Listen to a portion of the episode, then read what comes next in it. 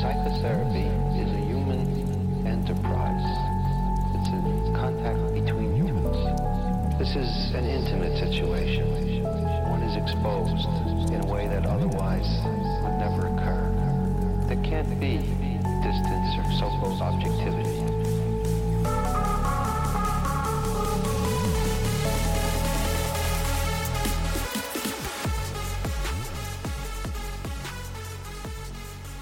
Всем привет, меня зовут Алексей, я психолог, работаю в гештальт-подходе. Сегодняшний мой подкаст будет не сколько обучающим, сколько просто познавательным. Рассказ пойдет об истории гештальта.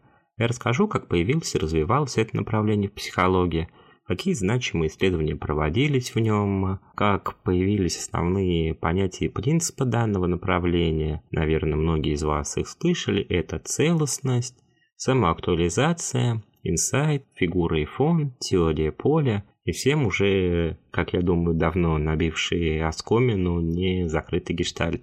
Желаю всем приятного прослушивания, и я начинаю.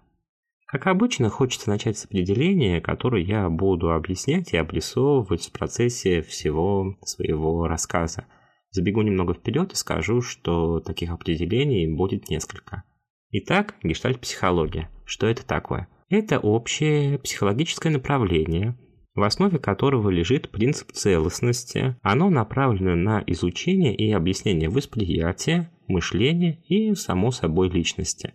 Основано оно было в 1912 году, но самые первые его понятия и признаки зародились еще во времена Древней Греции – они были сформированы двумя известными философами – Платоном и Аристотелем. Их беседа о душе и как можно ее изучать, делима ли она, тактика и стратегия ее изучения, то есть целостная – это характеристика, или для того, чтобы ее изучить, ее можно разобрать на кусочки, эти кусочки отдельно изучать и потом сопоставлять результат. Так, в принципе, и появляется принцип целостности, а слово «целостность» в своем подкасте я сегодня буду употреблять очень-очень и очень много. Так вот, так и появляется данный принцип, который, как я уже говорил, является одним из ключевых в гештальте. Что подразумевает под собой целостность?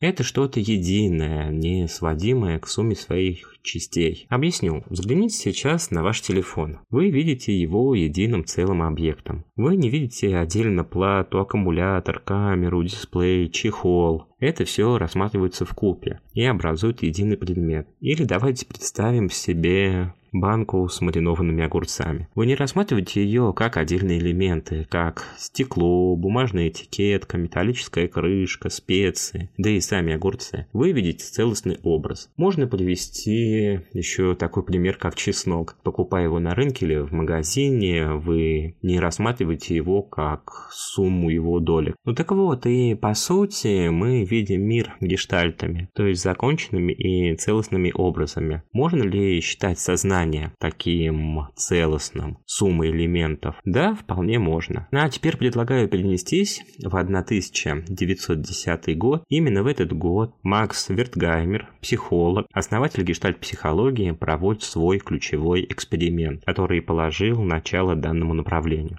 Заключался он в следующем.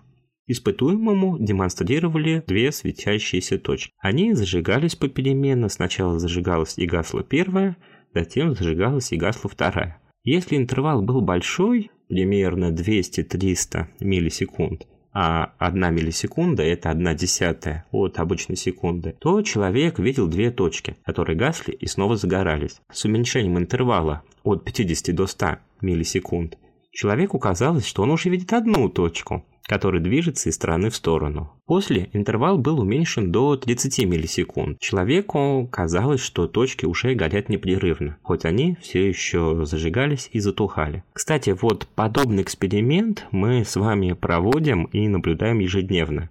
По этому принципу работают все люминесцентные лампы. Это частота кадров в играх FPS – частота обновления на дисплеях наших телефонов, компьютеров, и по такому принципу работают все электронные часы. Таким образом, был подтвержден принцип целостность в плане, что она не сводится к отдельным характеристикам составляющих ее частиц. Давайте представим себе ножницы. Ножницы обладают особыми новыми качествами, чем две плоские металлические острые пластинки, из которых они состоят. И в 1912 году Макс Вергамер выпускает эту работу с описанием как раз данного эксперимента, в котором он заключает, что гештальт это феномен, запомните это слово, оно нам еще пригодится, обладающий особым качеством по сравнению с суммой всех своих частей. Вспоминаем только что приведенный мной пример с ножницами. Данный опыт Макса Вертгеймера и стал самым главным и считается основным во всей гештальт-психологии. Теперь предлагаю перейти к э, объяснению другого термина такого как инсайт. Не менее важный вклад в гештальт-психологию привнес Вольфан Келлер в 1925 году. Этого немецкого психолога заслуженно называют основным главным теоретиком гештальт-психологии. Во времена Первой мировой войны Кёллер оказался на научно-исследовательской базе, которая находилась на острове. Остров был практически безлюден. А как вы думаете, что будет делать ученый в таком месте? Все правильно он будет изучать поведение животных. И Киллер принимается за изучение поведения обезьян. Он проводит эксперименты, где и появляется определение инсайта и что такое инсайт. Это внезапное понимание, озарение, когда разрозненные кусочки облетают некую, некую структуру и становятся единым целым. Появляется понимание потенциального решения. Но лишь понимание, потому что на опыте может оказаться э, решение ошибочным, которое не приведет к нужному результату. Поэтому не стоит э, считать инсайт как готовое решение. Это всего лишь понимание. Давайте расскажу про сам его эксперимент. Представьте себе обезьяну она находится в своем вольере. За его пределами лежит некое лакомство, до которого невозможно было дотянуться лапой. В другом углу, обязательно в зрительном поле нашего испытуемого, лежала палка. Кёллер выделяет три этапа. Этап номер один. Обезьяна пытается достать лакомство, падает в ярость от неудачных попыток. Лапта не достает, как мы с вами понимаем. Затем следует второй этап, этап бездействия.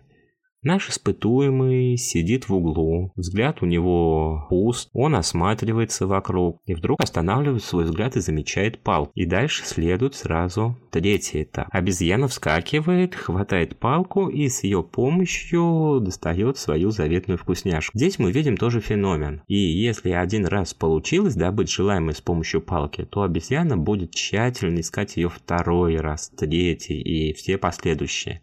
Такие эксперименты тоже проводились. Второй опыт Келлера был похож на первый. Только чтобы получить заветное лакомство, нужно было составить пирамидку из ящиков, подпрыгнуть и сорвать его. Условный банан был привязан сверху. И было уже две обезьяны. Первая обезьяна справилась, составив пирамидку. То есть здесь мы можем наблюдать инсайт. Понимание, целостное понимание структуры. И вторая, в соседнем уже вольере, в зоне видимости первой обезьяны, она пыталась это повторить. Но попытки были неудачными. Пирамидка была неустойчива. Потом она строилась совершенно в другом месте. Потом испытуемый просто прыгал, пытаясь достать приманку, но у него как мы с вами понимаем, ничего не получалось. На этом примере, на примере второго испытуемого, мы видим как раз отсутствие инсайта, а лишь попытку скопировать. То есть нет понимания, нет структуры, нет какого-то единого потока мысли, который бы помог решить эту задачу. Нет инсайта. Я думаю, понятно, насколько вот эти два феномена, феномен целостности и феномен инсайта, насколько тесно они связаны между собой. Теперь давайте мы мы с вами отвлечемся от обезьян, и я предлагаю перейти к следующей, не менее значимой фигуре в гештальт-психологии Курту Левину. Это немецкий психолог. Он внес огромный вклад в развитие не только гештальт-психологии, но и ряда других направлений. К примеру, это социальная психология, это групповая динамика и многие-многие другие. У нас с вами интересует его теория поля. Левин очень любил естественные науки, физику, математику, химию, поэтому многие термины из этих наук он берет в свои исследования и называет ими какие-то свои феномены. Левин говорит, что каждого человека окружает свое мотивационное поле. Или же, как мы еще можем сказать, фон предмет. Каждый из них представляет интерес для человека, становится более значимым, выделяется на фоне других, то есть становится ведущей фигурой. Хотя концепт Фигуры и фон предложил вовсе не Левин, она была сформулирована Эдгаром Рубином, датским психологом и педагогом в 1915 году. Если вам интересно, то посмотрите в интернете Ваза Рубина, сразу поймете, о чем я говорю, будет более наглядно.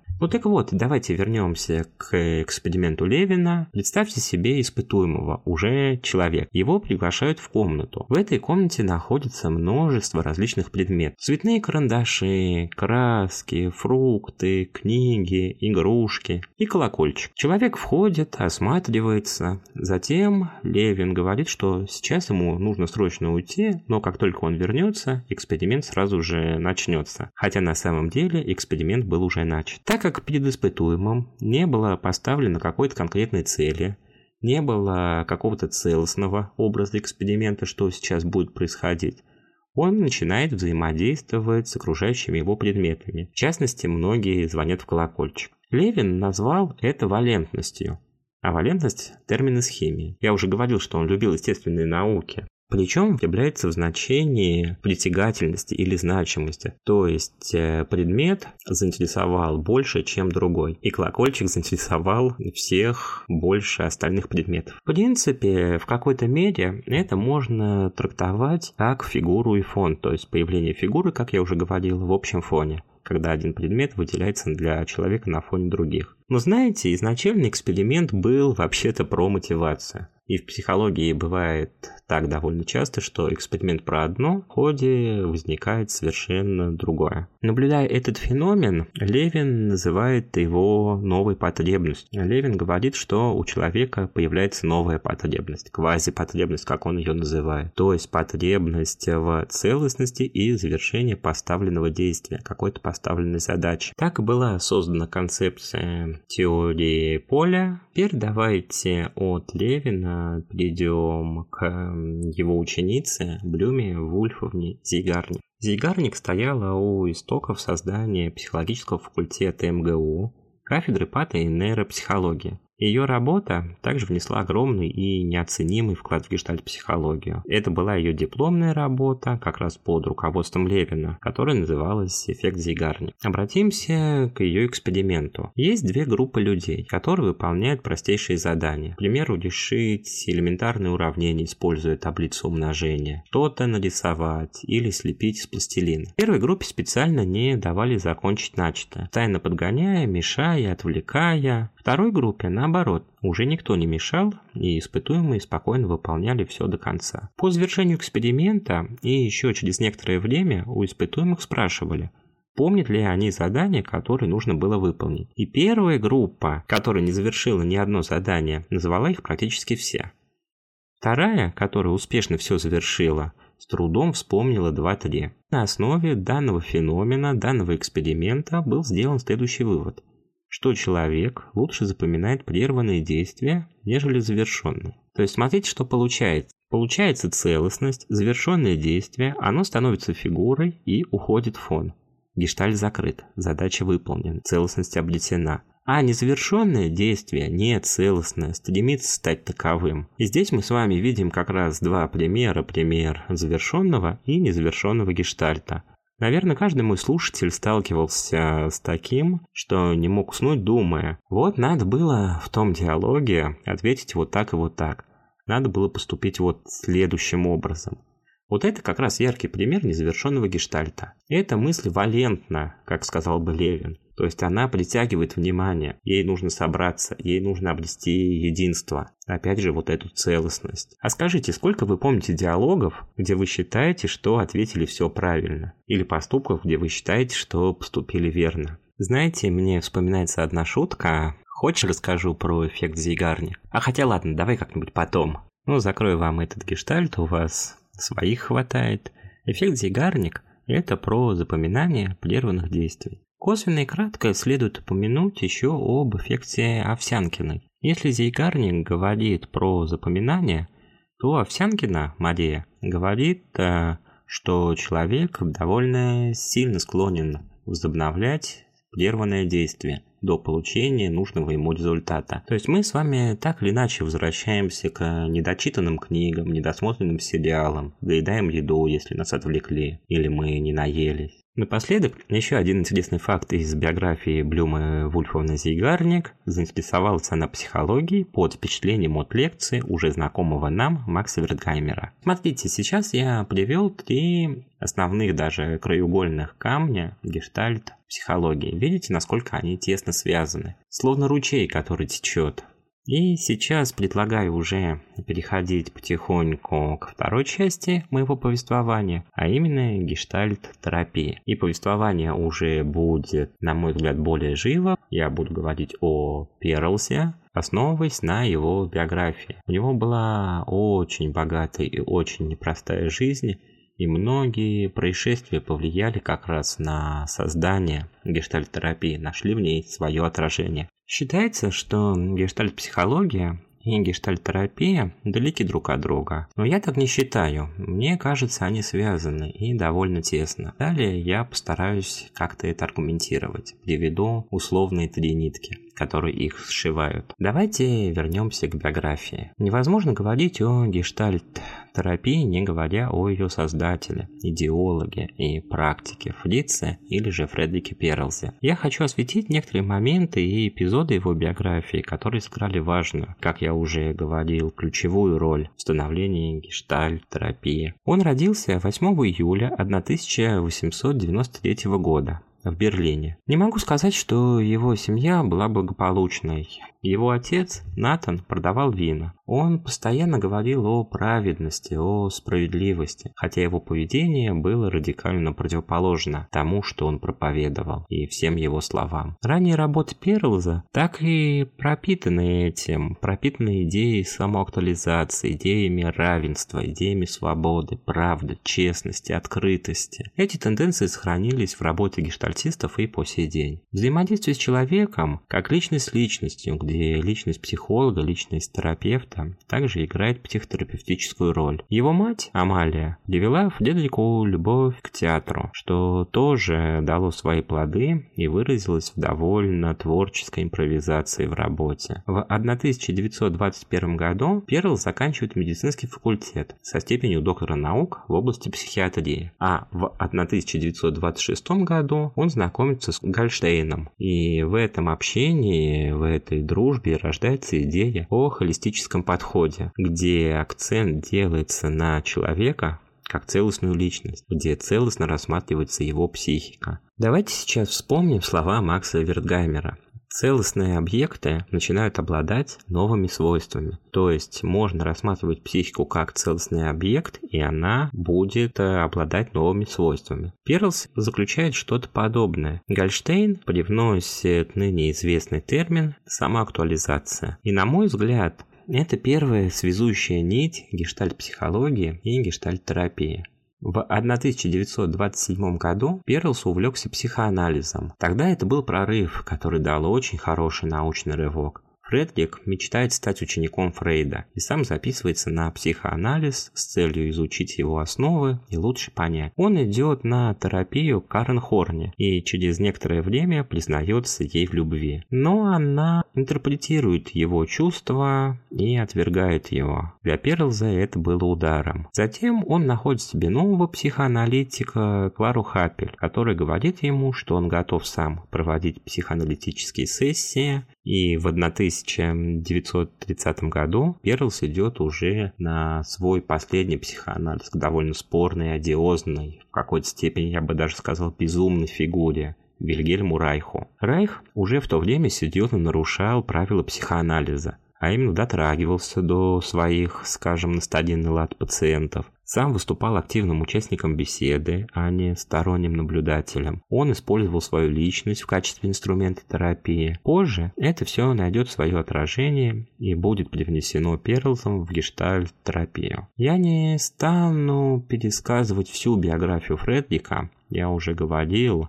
что остановлюсь на наиболее значимых ее моментах, которые оказали влияние на само направление. Но если вам интересно, можно ознакомиться с его автобиографией «Внутри и вне помойного ведра» или посмотреть ролики на ютубе. Мы переносимся в 1936 год, и оказываемся на психоаналитическом конгрессе в Чехии. Перлс выступает с докладом, посвященный теме голода. Позже основа этого доклада войдет э, в одну из его книг «Эко, голод и агрессия». Но его работа подверглась критике и не нашла никакого отклика. А сам Фрейд на их недолгой встрече, о которой Перлс так мечтал, заявил в довольно авторитарной манере, что он не понимает и вообще не хочет его слушать и знать. Это было еще одним ударом для Перлза. В который раз он столкнулся с отвержением значимой для него фигуры.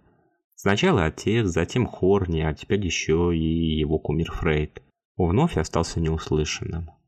А ведь мы знаем, что чем сильнее идеализация, тем сильнее может начаться потом обесценивание. Это стало переломным моментом, и Фредерик Перлс из ярого поклонника идей Фрейда и психоанализа – становится его основным критиком. Он начинает развивать свое направление, которое полностью противопоставлялось психоаналитическому подходу. Если психоанализ Фрейда занимался интерпретацией бессознательного, психолог играл роль лишь стороннего наблюдателя, который находился позади той самой известной кушетки, то гештальт-терапия занимается изучением феноменов. Психолог активно взаимодействует, а не наблюдает используют свою личность. Давайте сейчас подробнее расскажу, что такое феномен. Феномен – это то, что можно пронаблюдать здесь и сейчас. Они могут быть внешние и внутренние. К внешним можно отнести те, которые являются взаимодействием с внешним объектом. То есть, когда человек крутит в руках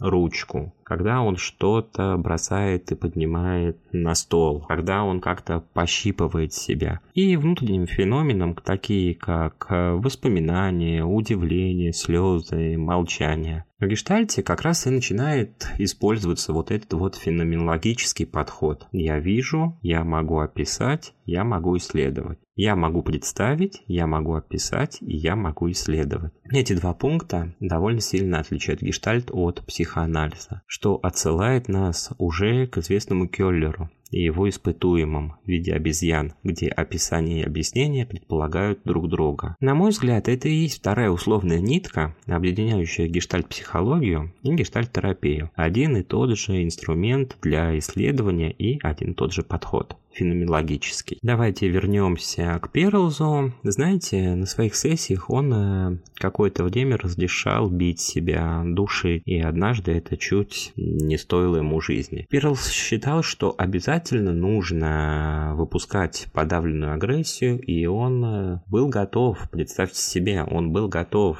стать инструментом для того, чтобы человек мог выпустить это все. Но с того ужасного момента он разрешал лишь сжимать свою руку психоанализе прикосновения, как я уже говорил, строго-настрого запрещены. Я уже упоминал, что Фредерик любил театр, его сессии становятся все более и более яркие, все более и более театрализованные. Он все сильнее взаимодействует как личность. Перлс называет это контактом, диалогом, общением, в противовес бездушной и безэмоциональной психоаналитической интерпретации. Также он нарочито подчеркнуто называет себя практиком, но не теоретиком. Вся работа протекает здесь сейчас сейчас, как и полагается феноменологическому подходу. И опять противопоставляется психоанализу. Впервые принцип здесь сейчас обозначен в дебютной книге Перлза «Введение в гештальт-терапию», которая изначально называлась «Пересмотр теории и методов Фрейда». Впоследствии любая написанная Фредериком книга являлась неким письмом Фрейду с критикой его идей, с критикой психоанализа, но при этом сохранялось уважение. Многие книги написаны в соавторстве с Полом Гудманом, Гудманом и другими единомышленниками. Сам Перлс не обладал ярким литературным талантом, Он лишь озвучивал свои идеи и доказывал их. Соавторы, в свою же очередь, передавали стройность, структуру и глубину его идеи. Итак, в 1951 году появляется фундаментальная и центральная работа теории гештальт-терапии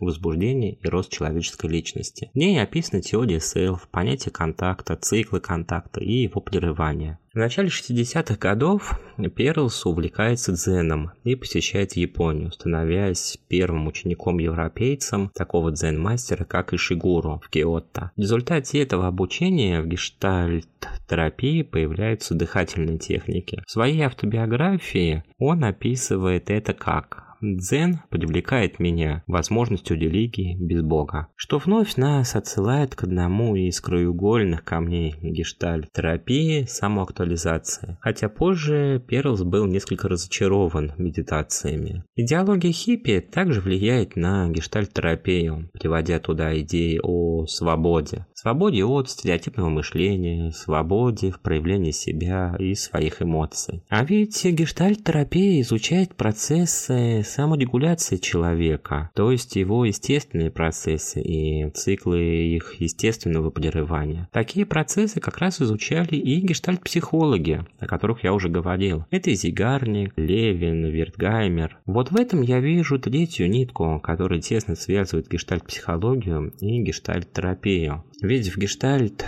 терапии, практике как раз и используются такие термины, как теория поля, фигура и фон, завершенные и незавершенные гештальты, инсайт. Я считаю, что Гештальт-психология является своего рода научно-доказательной базой гештальт-терапии. Одно является теорией, а другое является практикой. У них идентичная методология в виде феноменов и феноменологического подхода. Один предмет изучения, саморегуляция человека и общий холистический, то есть целостный подход к этому. И даже в этом можно проследить конфликт с Фрейдом. Перлс критиковал его идеи и психоанализ за очень слабую научно-доказательную базу сразу. А значит, у него, у Перлза, в его направлении она должна быть намного сильнее. Популярность к Фредрику приходит уже под конец его жизни. Журнал Life в 1968 году называет его самим Папой Римским новой эпохи. Проводятся массовые мероприятия, на которых он устраивает показательные психотерапевтические сессии и, как всегда, ярко и театрально. В начале 1970 года Перлс переносит операцию на сердце, которая, увы, привела к осложнениям. 14 марта этого же года Перлс находится в больнице. Состояние у него тяжелое, но он хочет подняться с кровати. Медсестра препятствует этому, говоря, что нужно остаться. Фредерик гневно и яростно восклицает. «Я запрещаю вам говорить мне, что я должен делать». Это были его последние слова. Когда я об этом прочитал,